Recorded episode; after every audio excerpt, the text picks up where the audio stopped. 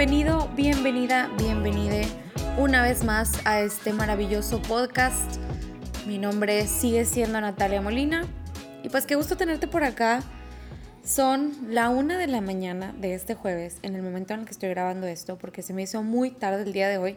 He tenido demasiado trabajo, demasiadas cosas de salud, demasiada vida por delante y esto no te interesa porque este podcast no se trata sobre mí. Así que bueno, no importa. Vámonos de una vez con lo primero, Marta. Este episodio se llama Deja de tenerle miedo a la tristeza porque dije, bueno, ya los ataqué mucho, ya les hice sentir cosas, ahora les voy a dar herramientas. Y bueno, con esto quiero hablar pues de la, de la tristeza en general y había querido tocar este tema desde hace mucho tiempo. Porque hay muchos chismes, muchas cosas virales, mucho que se dice de cómo dejar de sentirte triste. Y si me lo preguntan a mí, esa es legítimamente de las peores cosas que puedes hacer por ti. ¿A qué me refiero con esto? Tenemos la tendencia a percibir la tristeza como algo malo. No es necesariamente nuestra culpa porque socialmente nos han enseñado a evadirla. Ya no llores, no estés triste, vamos a salir para que se te pase. En general, un montón de cosas que si bien tienen un trasfondo positivo, o sea, sé que la intención es buena, pero pues ya no están siendo funcionales. Y este tipo de cosas suelen suceder con más frecuencia en nuestras casas. Al final, la casa, o sea, nuestro hogar, lo que sea que denominemos como casa, no tiene que ser necesariamente nuestros padres y nuestras madres, sino el lugar que nos crió y nos constituyó, pues con mucha frecuencia hace estas cosas. Pero no es por obviamente ser malos, sino por falta de recursos emocionales y ahorita te explico un poquito más de eso.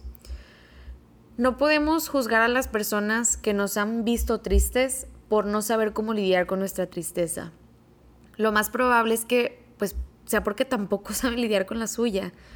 Pocas veces podemos compartir con otras personas eh, recursos emocionales que nosotros no tenemos.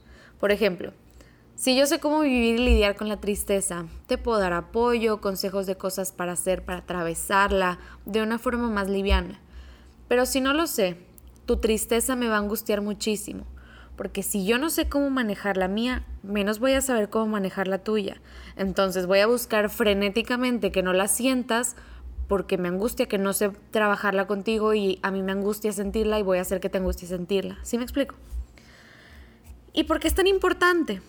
Porque así como cuando otras personas no saben cómo lidiar con su tristeza o con cualquier emoción desagradable y terminan por decirnos cosas que no nos gustan o no nos funcionan, pues oh sorpresa, si tú no la sabes manejar, evidentemente tampoco vas a poder acompañar a otros de una forma adecuada. Hemos pasado de generación en generación formas de sobrellevarla que nunca fueron funcionales y ahora menos. Entre más avanza la vida, menos funcionan las cosas que antes sí. Entonces, de alguna manera, no solo tenemos la responsabilidad de crear nuevos recursos emocionales para las nuevas generaciones, manejarla mejor, etcétera, sino porque nosotros también lo necesitamos. Todo lo que se sabía antes está resultando obsoleto para la forma en la que vivimos la tristeza hoy. Pero por suerte me tienes a mí y si bien no soy la mejor maestra, creo que al menos puedo ayudarte a que veas esta emoción desde otra perspectiva y hagas algo bueno al respecto.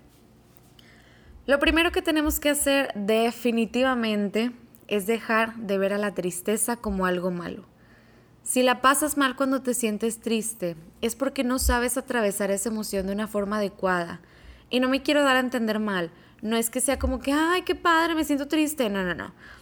Ni que no sea muy incómodo a veces, pero realmente no está tan bien estar peleado con ninguna emoción. Todo eso puede solucionarse cuando aprendas a gestionarla. Como esas aburridas reuniones familiares que aunque sean terribles, son llevaderas porque están tus primas favoritas ahí.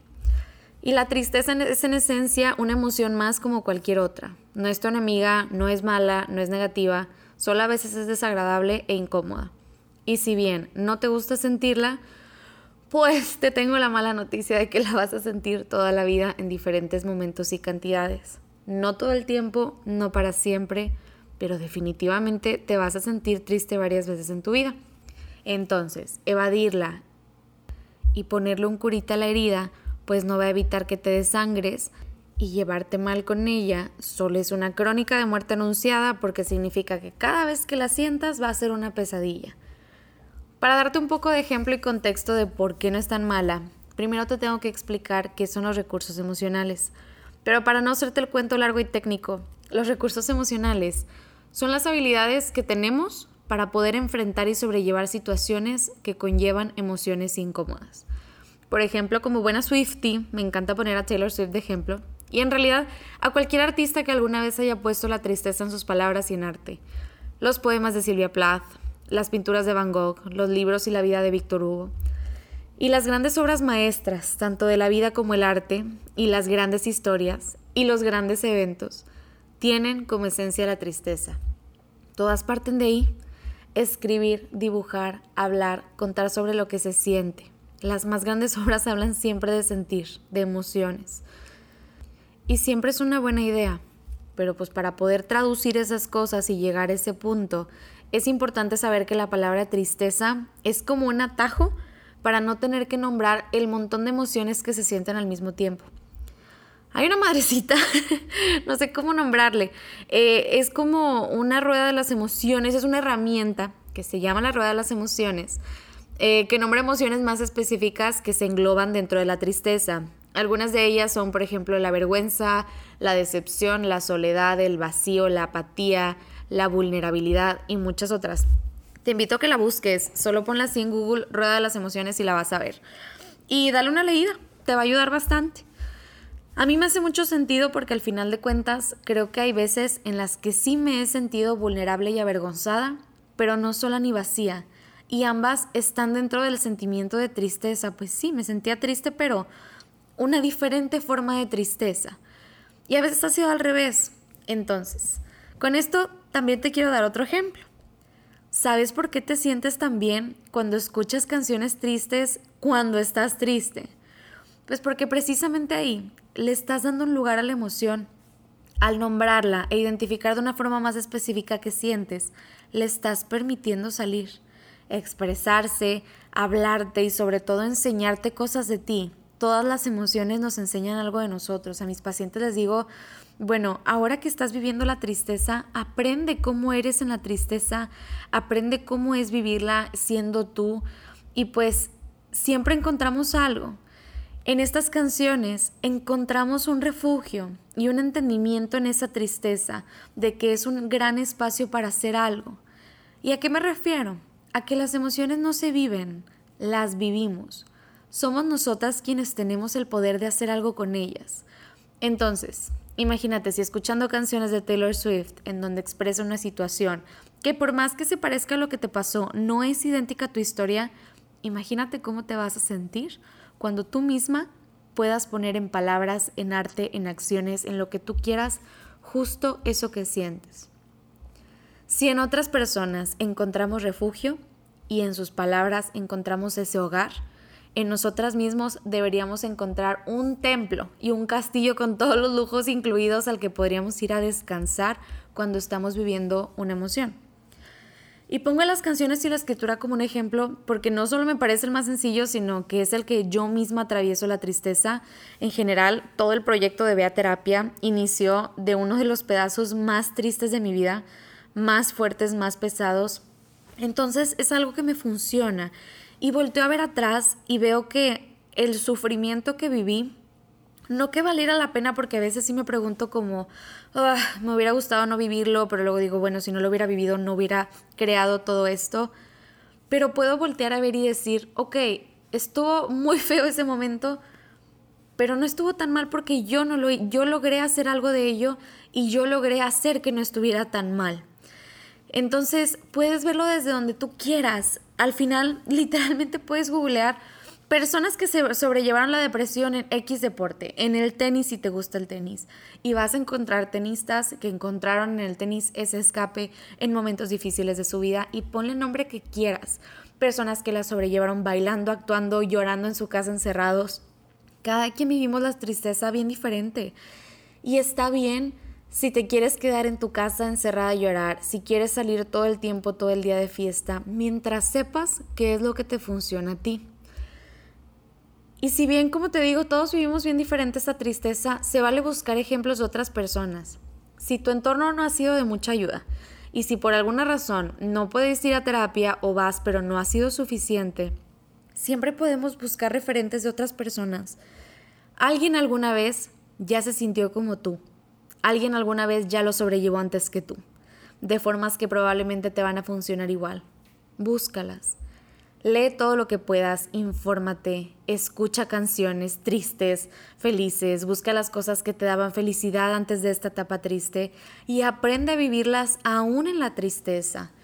Deja que otras personas te enseñen, enséñale a otras personas. Nadie aprende mejor que aquel que explica. Conócete también en la tristeza que pueda ser herramienta para que otros también la puedan vivir en paz. Las emociones son visitantes que van y vienen, y sobre todo, como dijo William Shakespeare, dulces son los frutos de la adversidad, que como el sapo feo y venenoso, llevan en la cabeza una preciosa joya. Y ya que estás aquí, te quiero hacer dos recomendaciones. La primera es que escuches la TED Talk de Carla Souza, en donde ella habla de cómo atravesó su depresión y me siento muy identificada con ella porque también encontró ese refugio en Silvia Plath y porque te enseña a tener un motor aún en los momentos difíciles. Y esa TED Talk se llama justo como esa frase de Shakespeare que encontré alguna vez en prepa y evidentemente grité cuando vi que la mencionaba. Y si un día Carla escucha esto, hermana, te admiro, te acompaño, te entiendo, te abrazo y te agradezco lo que me has enseñado, porque creo que esa TED Talk es un gran ejemplo de cómo cuando lo vivimos tan personal y lo entendemos tan bien, no solo se vuelve más llevadero y más fácil de manejar en uno mismo, sino que acompañas a otros a que lo manejen mejor. La segunda es que quiero darte algunos tips de qué decirle a una persona que se siente triste, que no sea, ya no estés triste, échale ganas. Porque queramos o no, estamos muy acostumbrados a repetir frases que no funcionan solo porque no conocemos otras. Una vez más, repetimos porque no sabemos. Cuando una persona se siente triste, es mucho mejor que le preguntes, ¿qué puedo hacer por ti? A veces no sabemos cómo ayudar a la persona y eso está bien, no tenemos que saber. Es mucho mejor que le demos espacio a esa persona que nos comunique cómo podemos ser de ayuda. También preguntar, ¿quieres estar sola o quieres compañía? Si te dice que quiere estar sola, acepta y dile que estás ahí cuando lo necesite, a una llamada de distancia. Si quiere compañía, puedes preguntar lo siguiente. ¿Quieres hablar de lo que pasó o quieres que te distraiga de lo sucedido? A veces la pregunta de qué puedo hacer por ti puede no aplicar o no ser funcional o inclusive ser abrumadora para la persona, porque pues muchas veces no sabemos qué puede hacer alguien por nosotros hasta que nos dan opciones. Y hasta que me dan esas opciones puedo por fin preguntarme, bueno, ¿qué me haría mejor? ¿Me sentiría mejor hablándolo, distrayéndome? Y bueno, por último, puedes preguntar, ¿quieres que me quede aquí a tu lado sin hablar? Puedo acompañarte ya y cuando te sientas lista podemos hacerlo diferente. Recuerda que no te preocupes tanto por lo que vas a decir. Preocúpate por lo que vas a escuchar, preocúpate por estar presente, pregunta, ofrece ayuda y compañía y eso va a ser más que suficiente. Tenemos la tendencia a sentirnos como con cierta responsabilidad de arreglar a la persona como si el estar triste fuera estar descompuesto o estar mal o tenemos la idea de que debemos solucionarle las cosas a la persona que está atravesando algo difícil y no es así. Es mucho más importante acompañar, así como aprendiste que es importante que sientas la tristeza, que no la evadas, pasa lo mismo con las otras personas. Es importante que les permitamos sentir y ofrecer un espacio y compañía para que ese sentir sea un poco más liviano y llevadero. Es todo. No te preocupes tanto por lo que vas a responder preocúpate por escuchar. Así que bueno, la tristeza, si podemos aprender algo, es que en realidad es una gran herramienta. A mí me sirve para crear contenido, no les voy a mentir. Varios de los podcasts más famosos también los creé en los peores momentos de mi vida. Si un día escuchan el episodio 2 de la primera temporada del podcast, me van a escuchar bien mormada, van a decir, esta morra trae COVID. No, no traigo COVID, acababa de llorar un océano. Entonces nunca me atreví a volver a escuchar ese audio porque dije, siento que dije tantas cosas aquí que no sé cuáles tienen sentido y cuáles no, pero mira, se lo voy a aventar a la raza para que si alguien se puede identificar, pues que funcione. Pero las cosas siempre salen desde un lugar apropiado, las crisis y tocar fondo es como un, pues ya estoy en el fondo, ya, ya no puedo caer más abajo, ya no tengo nada que perder, entonces ya la única salida es hacia arriba ya va a mejorar, ya va a estar bien, ya va a subir, ya va a ser bueno, positivo, pon el nombre que tú quieras. O más allá que bueno, positivo, pues ya me di cuenta que puedo estar en el fondo y no me voy a morir, no me voy a caer más. Entonces, no le tengamos miedo a la tristeza, ni a las tristezas turbo eh, gigantes. Aprendamos a pedir ayuda cuando es necesario. No está bien que si nos damos cuenta que no tenemos las herramientas para sobrellevar algo, y no estamos funcionando bien intentando aprenderlas por nosotros mismos, pedir ayuda es una responsabilidad también. Nuestro bienestar es una responsabilidad pública últimamente. Entonces, espero que eventualmente quiero como profundizar un poco más en ese tema de, de por qué tocar fondo no es tan malo y, y cómo realmente darte cuenta que inclusive cuando pasa lo que crees que es lo peor que te puede pasar, no es tan malo siempre con mis pacientes también cuando sucede algo que les daba mucho miedo es, bueno, ya sucedió lo que temías con todas tus fuerzas que pasara. ¿Te moriste? No. ¿Te sientes mal? Sí. ¿Crees que lo puedas sobrellevar? Igual y sí. Ahí está. En el peor de tus miedos y en el peor de los casos, lo estás logrando sobrellevar. Puedes vivir, puedes seguir con un poco de dificultad y un poco de dolor, pero es bueno, es, es necesario y está bien. No, no te sientas mal por sentirte triste. Así que bueno, me alargué mucho más de lo que esperaba. Yo quería hacer este episodio de 12 minutos para que pudieras escucharlo así ligero de una sentada, pero soy bien perica. Realmente quiero hacer estos episodios más cortos. Pero bueno, anyway, no puedo, Marta, ya no puedo respirar, hablé mucho y muy seguido y bien rápido. Pero bueno, este, pues te invito a que me sigas en mis redes. Este, me encuentras en Instagram como sic.nataliamolina. Ahí pongo muchas publicaciones fantásticas de mis escritos, de cómo me siento, de cosas que me inspiran mis pacientes, que me inspira la sociedad, que me inspira lo que veo y que creo que también te puede ayudar a inspirar a ti y enseñarte a sobrellevar cualquier emoción, hasta el enojo. Hay publicaciones de no estás obligado a perdonar para sanar. Creo que hasta tengo un episodio de ello, pero ya haré otro porque ese no me encantó. Perdón, soy muy perfeccionista también, igual que como soy mandona, pero una vez más ya terminé hablando de mí, parte 3. Anyway, en TikTok me encuentras con el mismo usuario, arroba Molina, Natalia con TH, es importante la H, es mi personalidad esa H en mi nombre. En Instagram me encuentras como Natalia Molina C y si llegaste hasta acá, te tengo un sorpresón, pero señor sorpresón, en realidad no, pero sí.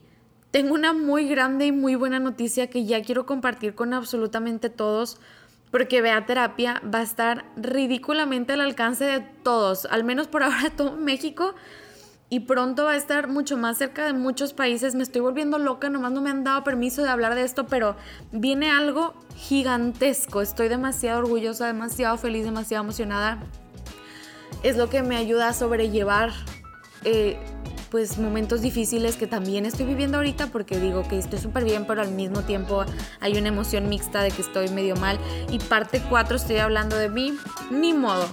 Eh, sígueme en mis redes sociales, me dio mucho gusto escuchar, escucharte. ¿Ves? Ya estoy hablando nonsense, ya déjame ir. Platicamos el próximo jueves. Te mando un abrazo, un besote. Bye.